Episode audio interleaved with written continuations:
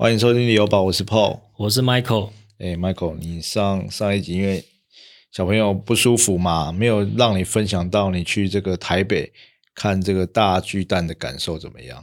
大巨蛋，对啊，大巨蛋，其实我去觉得蛮惊艳的。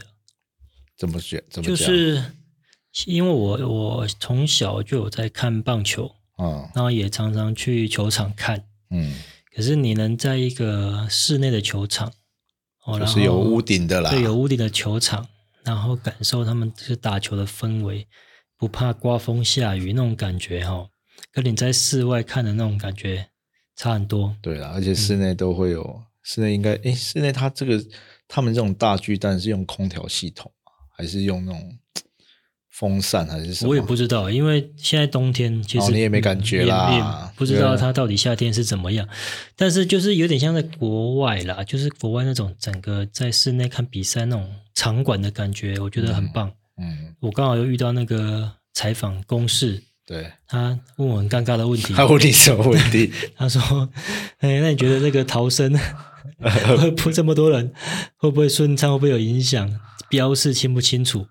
我说还可以啦，其实当天只开放一万人进去，嗯没有很拥挤哦哦、那排队很顺畅，从捷捷运站出来走到场馆，一路上也没有塞嗯哦，就这样子进去。其实我觉得都都还不错。嗯他问我说：“那我打几分？”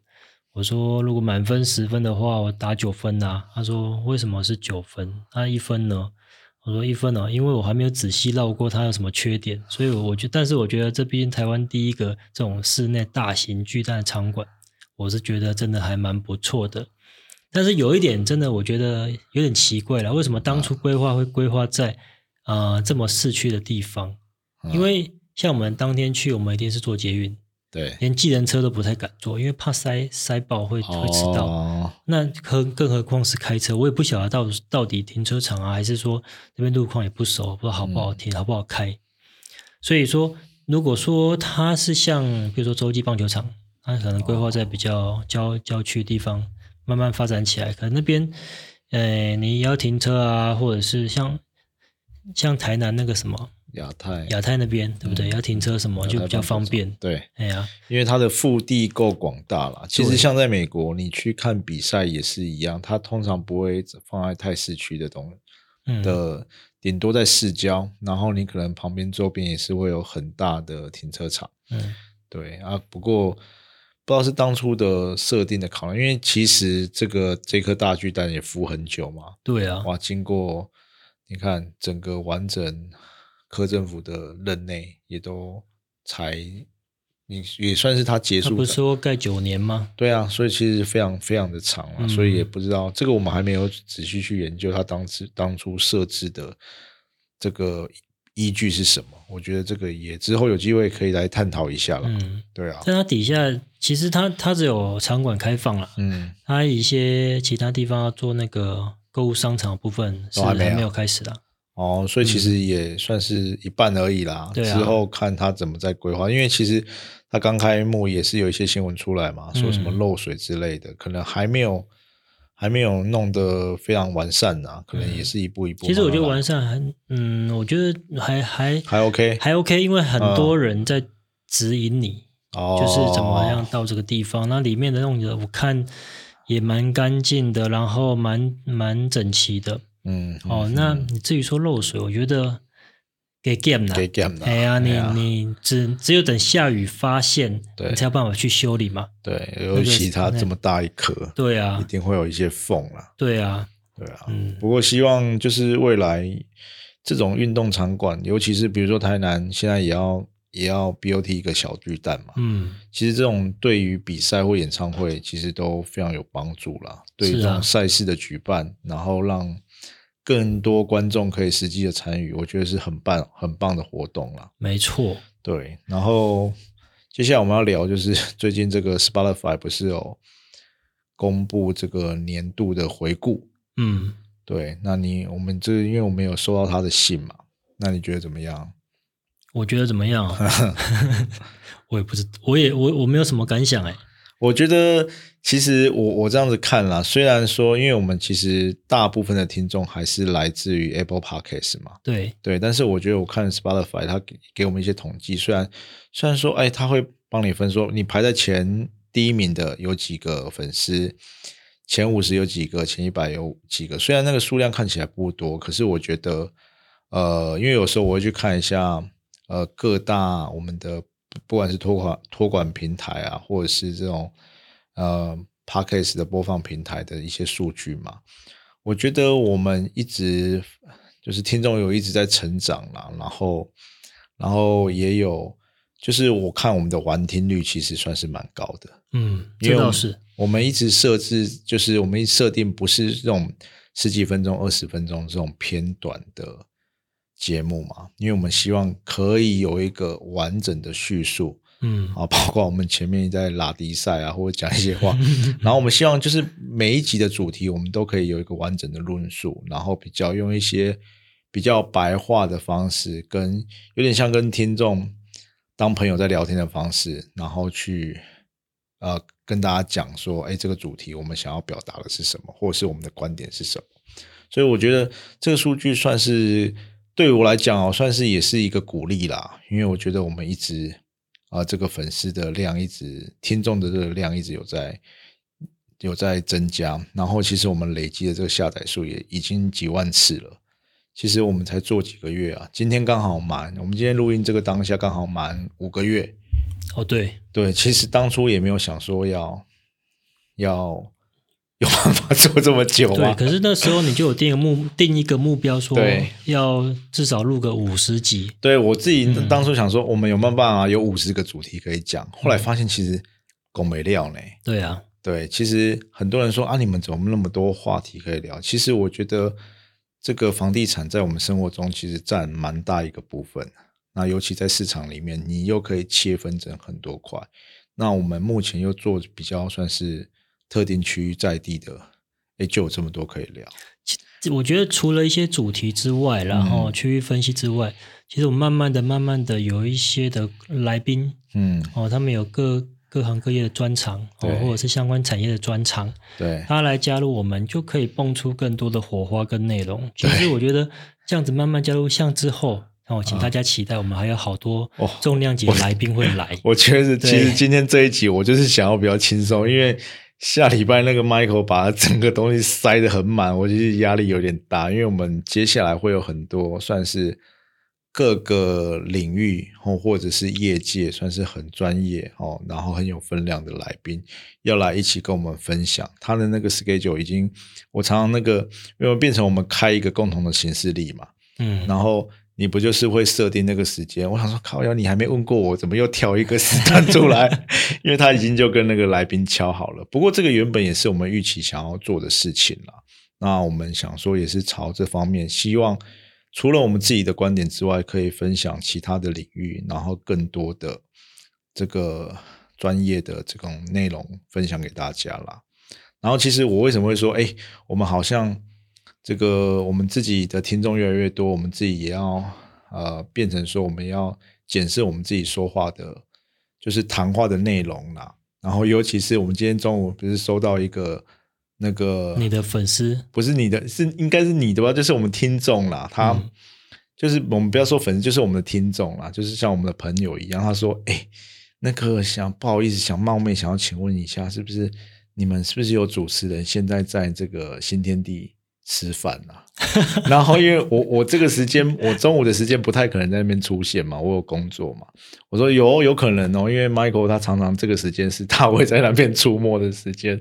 然后因为他还没回，我想说他是不是正在吃饭？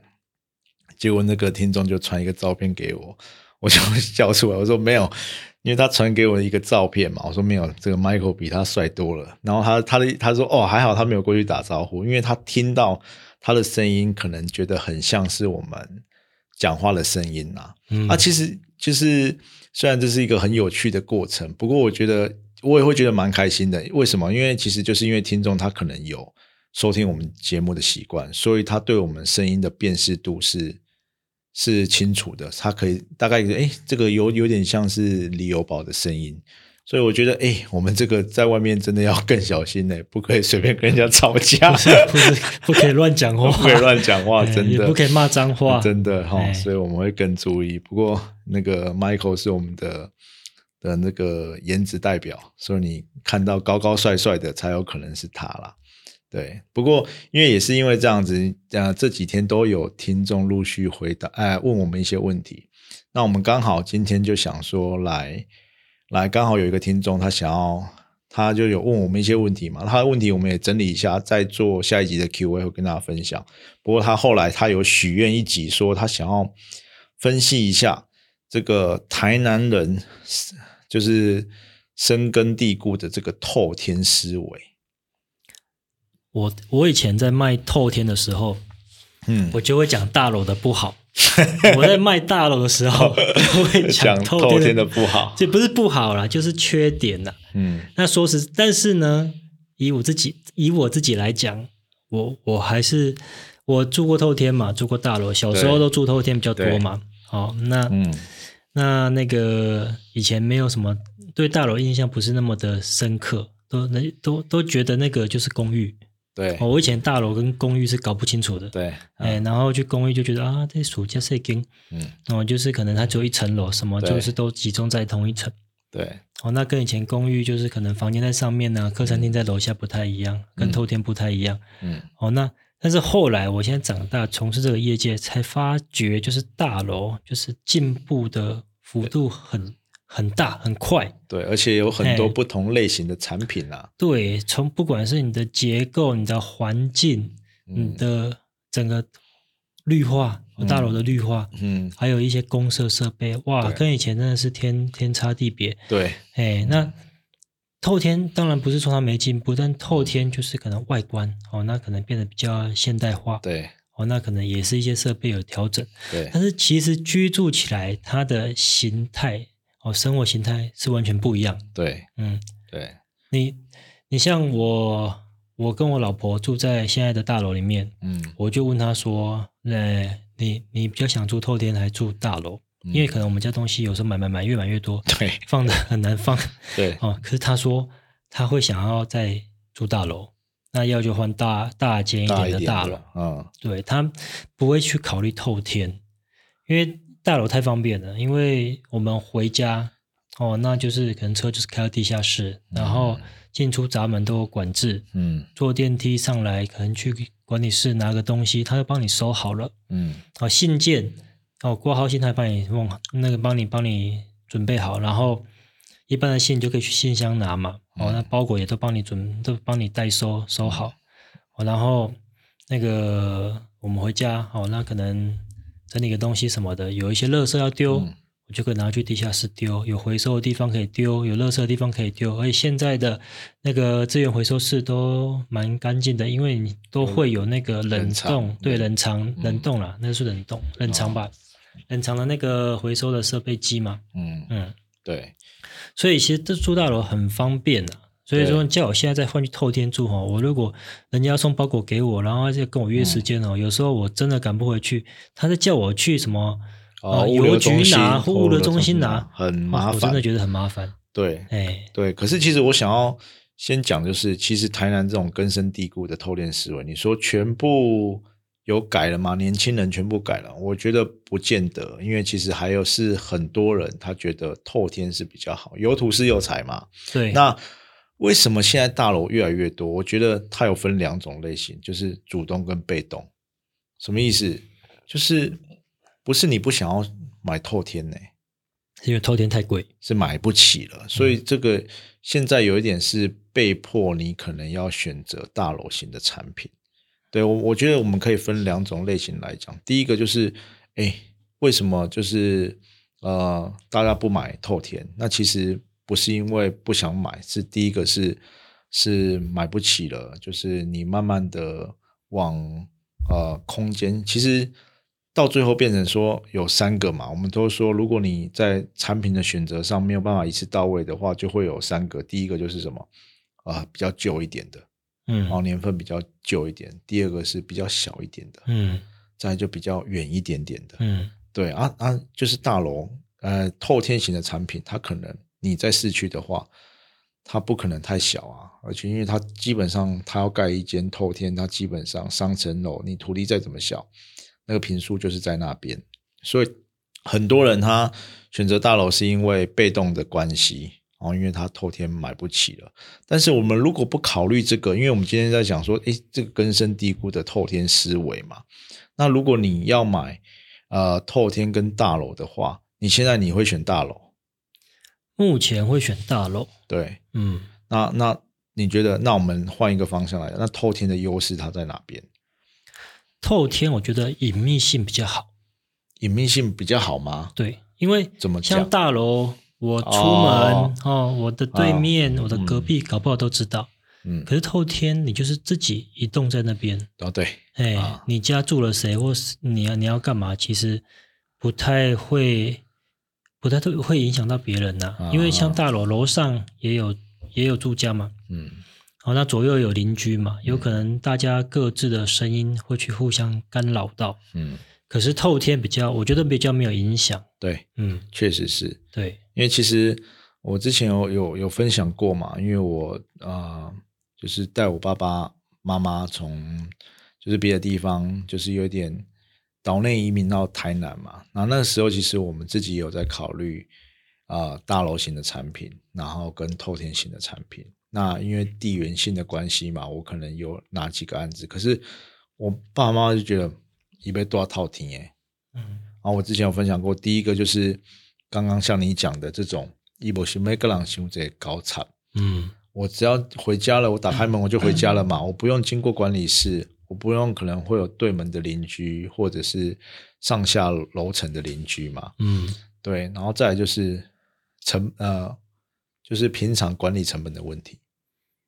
对，大楼要缴管理费，你平数越大，当然缴越多。对，所以这个这个也是一个一般老年人会考虑的问题，嗯，对不对？但是现在其实啊，很多透天哦，其实透天有分真透天跟假透天。你知道什么是真透天跟假透天吗？我不知道，这种民间的俗术语我不太理解。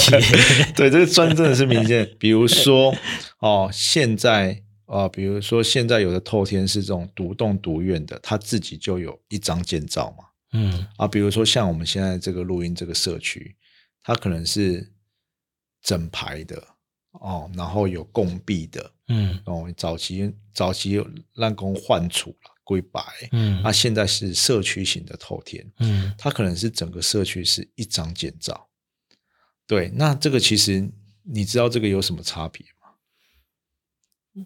但是建造跟你的权状没有影响啊，没有影响，但是变成说你这个是共造的话呢，哦，比如说你未来在改建的时候。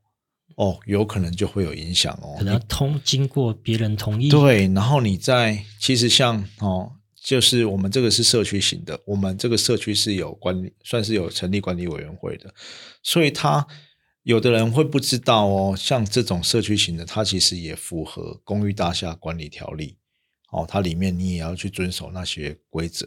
哦，不是说你有一些持分的土地了。对对对对对，其实我想要讲的，社区你又不能改随意改变它的外观或者是什么，就是比如说你要打掉重盖，你也不行对，所以有的人会讲说啊，我这就是比较早期的人说啊，我这个给得哇外面啦，哦老卡掉规定去对晒啊，可是不是现在已经不是这么简单，你要去买的时候，你还要考虑说你这个。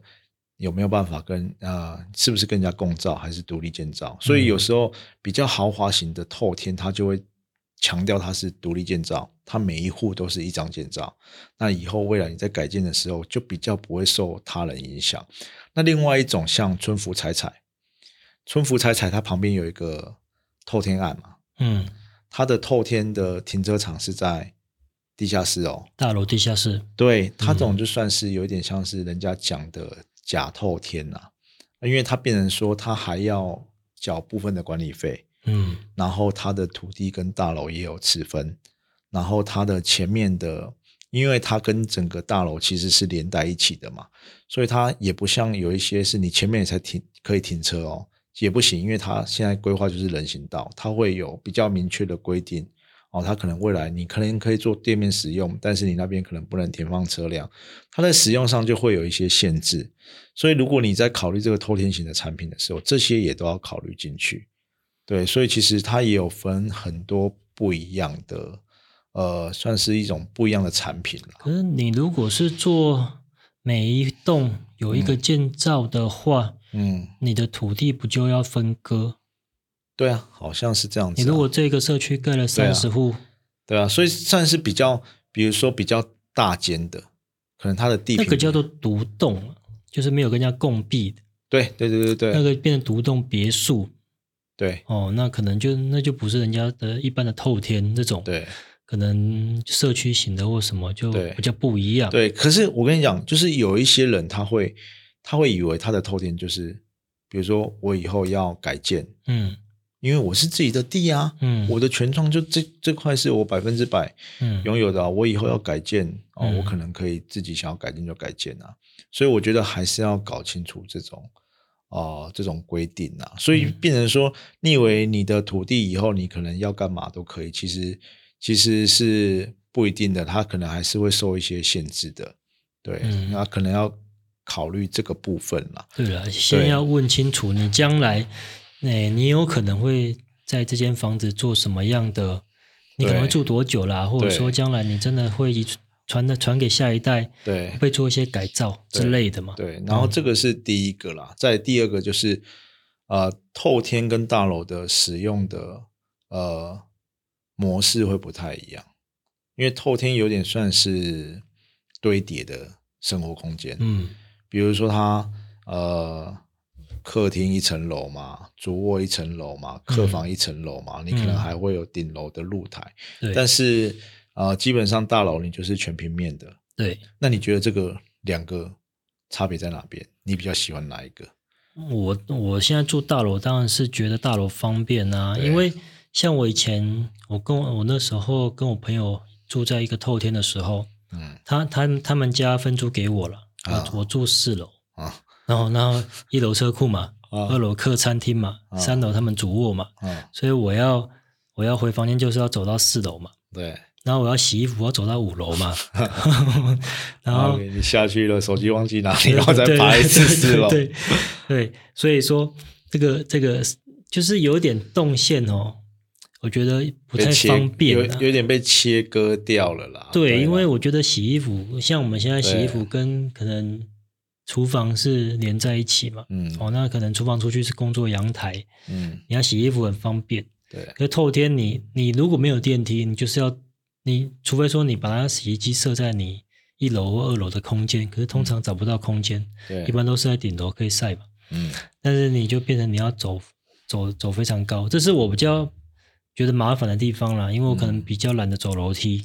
对，其实一般人哦、会觉得说，呃，再来就是有小朋友的哦，你可能有楼梯也是一个，嗯然后再来就是现在因为为了为了比如说为了让这个总价嗯变低，所以现在大楼的地坪都会变得非常的小，对啊，所以你变平就盖透天了、所以变得你单层的空间非常小。但是还有一个大家比较没有注意到的，比如说他他给你的每一个哦，好啦，给你五十平啊，四楼哦，你单层可能十几平，可是你里面一定要有一只要有楼梯啊楼梯嘛，嗯那你楼梯又会占，实际占了可能每一楼层将近一平的面积嘛，嗯差不多。那这个东西有时候大家，哎，你权状上它还是有给你实际的平数嘛，可是你在使用上这个平数其实是有一点被吃掉了。那楼梯的位置有时候也会因为设置的关系，有一点把这个动线切割，所以也要看这个透天的格局。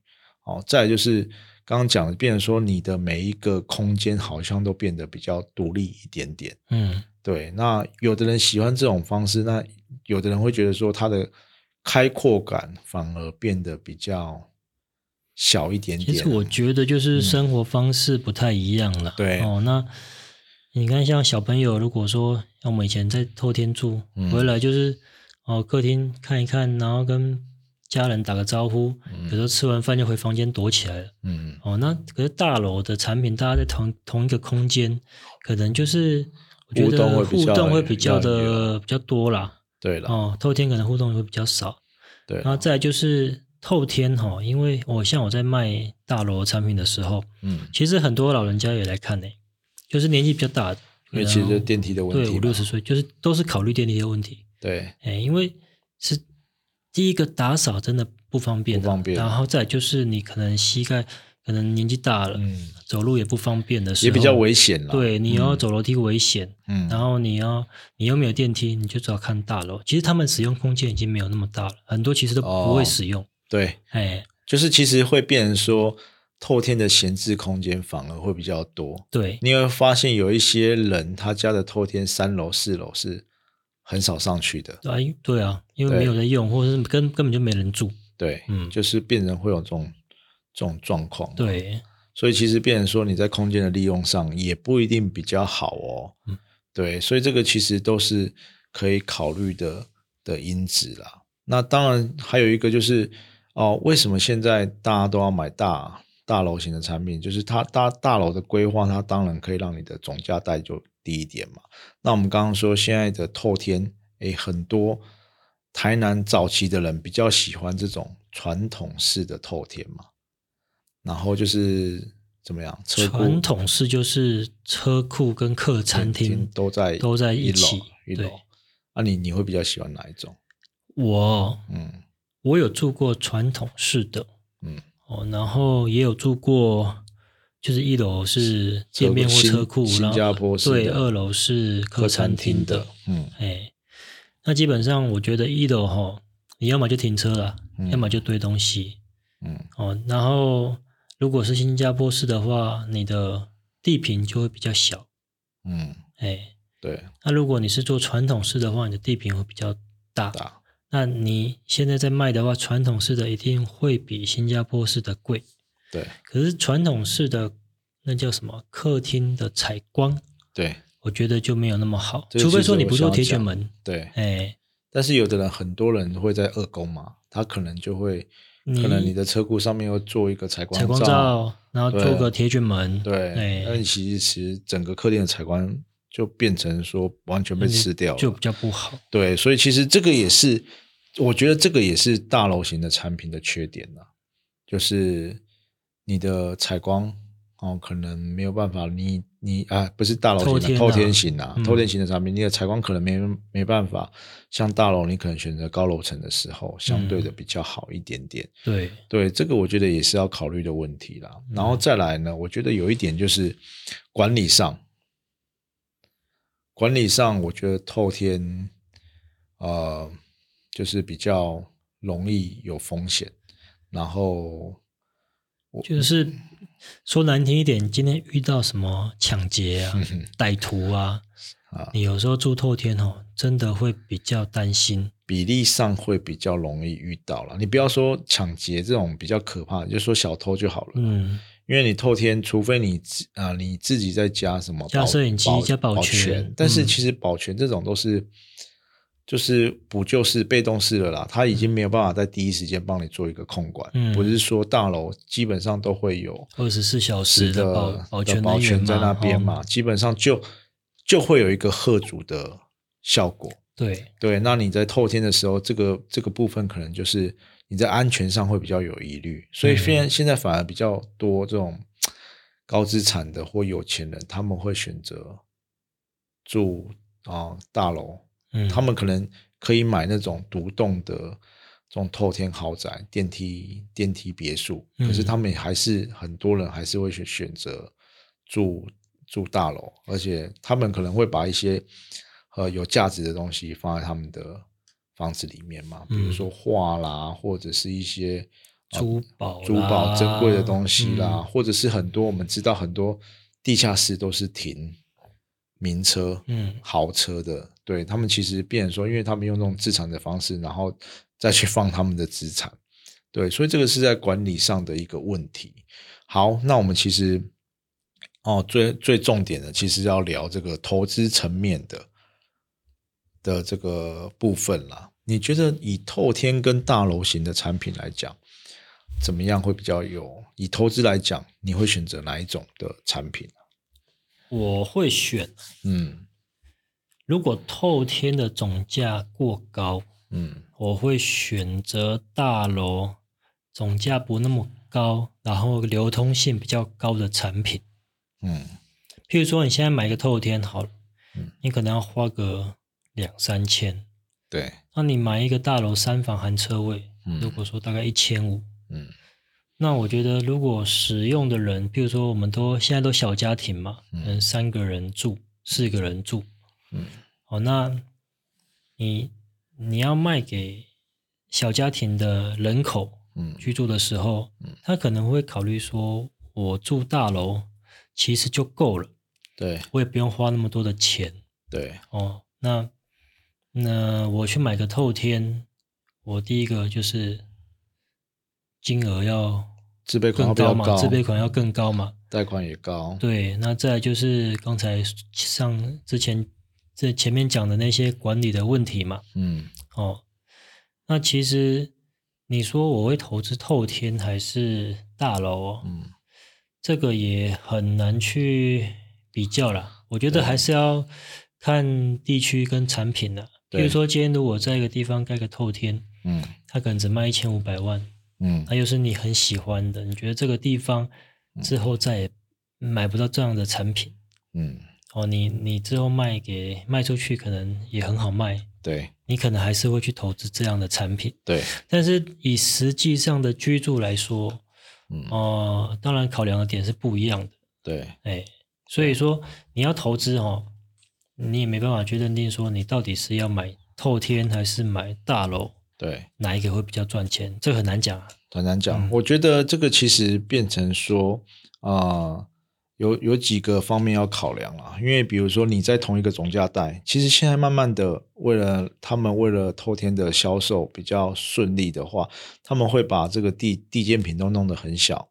哦，比如说你最近去看嘛，它可能扣掉十分，地坪只有十六七平，嗯哦，可能建平四五十平，嗯它的总价带在一千七到一千八，诶，可能跟三房哦比较标准三房或大三房的这个总价带是差不多差不多的哦。嗯那这个时候要怎么选择嘞？我觉得其实要考量的点呢，不只是只是它的产品，你在啊、呃有时候我们会看到大楼型的产品，这个时候它的格局规划跟建商的品牌是会影响到、哦它未来增值的空间哦。所以变成说，你好的建商品牌、好的格局规划哦，你之后的涨幅可能会比这个头天还要来的强。嗯对，因为到最后人家会想要，因为比如说你好的建商，你可能哎，这个它盖得很漂亮哦，可能相对的公社也会不错。你哎，你影响到是它整栋大楼给你的观感，而不是你大楼里面的单一个物件哦。我觉得这个是目前大家为什么会慢慢的喜欢往大楼的产品切哦，就连比如说像收购型的产品哦，比如说新复发的。哦，产品它因为公社做的非常的漂亮，然后它的门面给你弄得很气派，你连朋友来，你可能哎不用进到你家，我们可以约在交谊厅，哦，或者是我们啊、小朋友来会有那种儿童的游戏室，哦，甚至有游泳池，哎，这些公社就是一些附加的价值，这些在你的透天里面是看不到的，好、但是你透天的优势就是什么？你的没有公设比，你可以拥有完整的、几乎完整的权状的使用面积额，对不对？然后你你可能不用负担负担太高的管理费使，用空间大了，使用空间大，但是你刚刚讲到说，我去看的那个嗯，一千七、一千八，你很想买，对不你对？讲了我就觉得，其实我也蛮心动的，对，因为你花一千，不要说一千八啦，哦，嗯一千八百多嗯。买一间透天，嗯。虽然说地坪可能只有十七、十八平嗯。哦，可是你是整栋可以使用，嗯。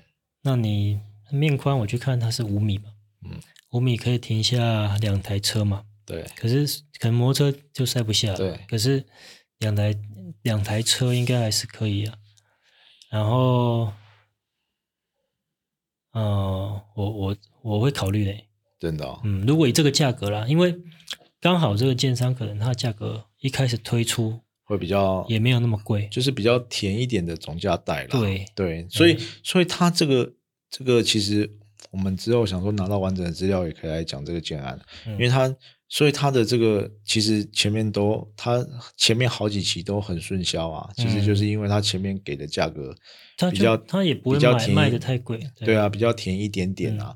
只是这种相对的，就变成说你因为面宽做的够宽，所以你的深度其实会很浅。很浅，嗯所以变成说你的空间的利用会更比较被切割一点点嗯，哦。然后我觉得还要考虑的就是，呃，真的是呃，可能一般哈、哦、青壮年的家庭使用上没有这个问题啦。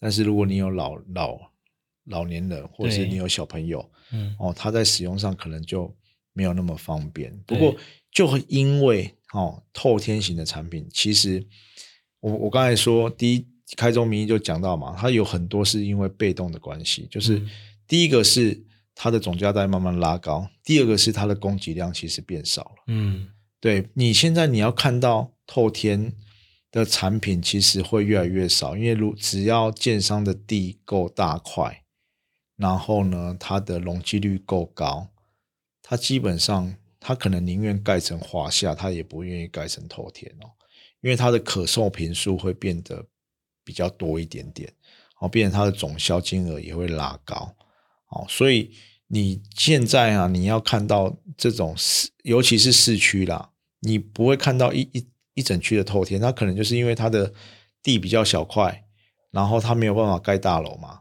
它只能盖两三间、三四间透天，然后慢慢卖这样子，所以变成这种这种状况会越来越多，所以你在市区里面哦的透天会越来越少，所以呃，其实呃我有有聊过嘛，其实你在市区的透天会保值，也是因为它它有它的土地价值啦，对，但是现在有很多人他想说啊，阿凡我没有买不起啊，那我就买比较便宜一点的那种比较老的这种比较旧的透天啊，你你觉得嘞？那就跟你之前说的买旧屋一样啊，搞不好拿的拿的头款还比较多。对，其实这个装潢，你要什么重新改建？对，所以现在其实哈、我们是呃呃前一阵子比较多，因为前一阵子其实投资客都比较快一点下手，他可能去买那种就是我们讲的那什么叙利亚风的那种，就是旧的房子啊就是破破烂烂的，他可能三四百就去收回来，然后花花一笔钱把它整修，然后他要卖八百、九百、一千，嗯那目前其实这样这样子的案子也慢慢越来越少。第一个就是可能你一开始要入手的价格可能就不会低了，他可能要拉到七八百、五六百。再来还有另外一个就是它的这个维护改建的工工程费用变得相对非常高嘛，嗯对吗？因为你现在连基础工程，你做基础工程做到好，可能至少就要花两百万。嗯对不对？那还不不包含你的装潢哦。那你弄一些一间弄下来，你弄到漂漂亮亮，可以可以看可以住的，可能都要四五百万以上了。所以这以投资报酬率来说是非常的非常低啦。然后因为现在你一开始开始入手的价格可能也比较高，然后风险会比较大。所以如果啊、呃以现阶段来来讲呢，我们也不会很建议说你去买这种产品。但是我们还是回归到我们一开始都一直在讲的，你先求有，再求好。嗯但是很多人哦，我知道有蛮多人，他为了执着在这个透天，他去选择比较旧一点点的，哦，或者是比较外围一点点的。嗯你刚刚去看的，其实啊，讲白就是在九分子里面的透天嘛。嗯但是你如果买到外围去，那个其实，呃，你的投资效益不一定会比较好。嗯比如说，你再买到比较偏一点点，我们讲比较夸张一点，你可能买到七股去了，嗯，哦，那你跟你市区的大楼来比，如果以位置来讲的话，一对定是选市区大楼了。对，所以我们还是嗯。以哦，你透天，就算你要有买这种透天型的产品，第一个你还是要看到它的地段。那除那是嗯对了，那如果以投资来说啦，对，因为我们是说，如果很多人他为了坚持透天，然后他去选择哦，跟刚才讲的嘛，旧、小、远嘛，嗯。哦，这三个你可能不是比较旧的，不然就是比较远一点点的。嗯变成你现在透天型的产品，至少可能啊、你为了屈就于总价带，你会吃到两个因子嘛，可能又小又远。嗯哦，或者是哦很旧，哦，就是可能你会有这种这种这种情况出现啦。所以这个其实还是要回归到啊、呃你投资的层面的话，你要看这个这个东西是不是有符合未来有增值的空间的这个效益。嗯对，所以我我想要讲的就是你要撇除这个这个呃一定要是什么东西的概念，因为其实以这个投资的涨幅来讲哦，一定是我们现在看了那么多，其实那个啊、呃大楼的目前的投资效益会比较好。流通性比较高了，对，然后因为大那可能楼的总价也没那么高了。对，我觉得总价低是嗯一个关键啦。变成说它在往上叠高的时候，它的总价带还是会锁在一个区间。这个在未来哈、哦、要接手的人，或者是你要卖的流通性上，都会比较好一点点，对，对不对？嗯对啊，所以其实呃呃，目前我觉得台南还是有这种状况，但是其实你到了呃其他的县市，比如说台中市，比如说高雄市，好像对于这种偷听的坚持就比较没有那么多了。台南也渐渐没有了。对啊，其实大家都慢慢可以越来越接受这种，尤其是年轻人啊，年轻人是一定可以接受，但我觉得现在连一些中老中老年人也很多都可以接受。对，因为其实你会慢慢会享受到它它的这个便利性啊、对，因为你会老嘛。对，哎然后有时候你啊、你去享受过大楼的管理之后，你才会知道那个真的是很多事情你。啊，最简单，你不用追那个垃圾车，嗯，然后你在工作的时候有人帮你收包裹。对，哦，对，那其实有时候我自己也在考虑说，哎，以后可能爸爸妈妈帮我们换大楼，因为其实再怎么样有什么状况的时候，第一时间管理员还是可以协助去去去帮忙。虽然你要缴管理费，可是嗯你如果透天，你也要请保全公司对来设个保全，可能一个月花的费用跟其跟你租大楼管理费其实是差不多了啦。对，哎呀，好，其实讲了那么多各有利弊啦，最终还是要回归到自己的需求啦。啊，也是希望大家都可以买到适合自己的产品，这样子。好，那我们今天就先到这边喽。好，谢谢各位收听，买房不需要理由，家就是你的城堡。我是 Michael，我是 Paul，那下期再见，拜拜。拜拜。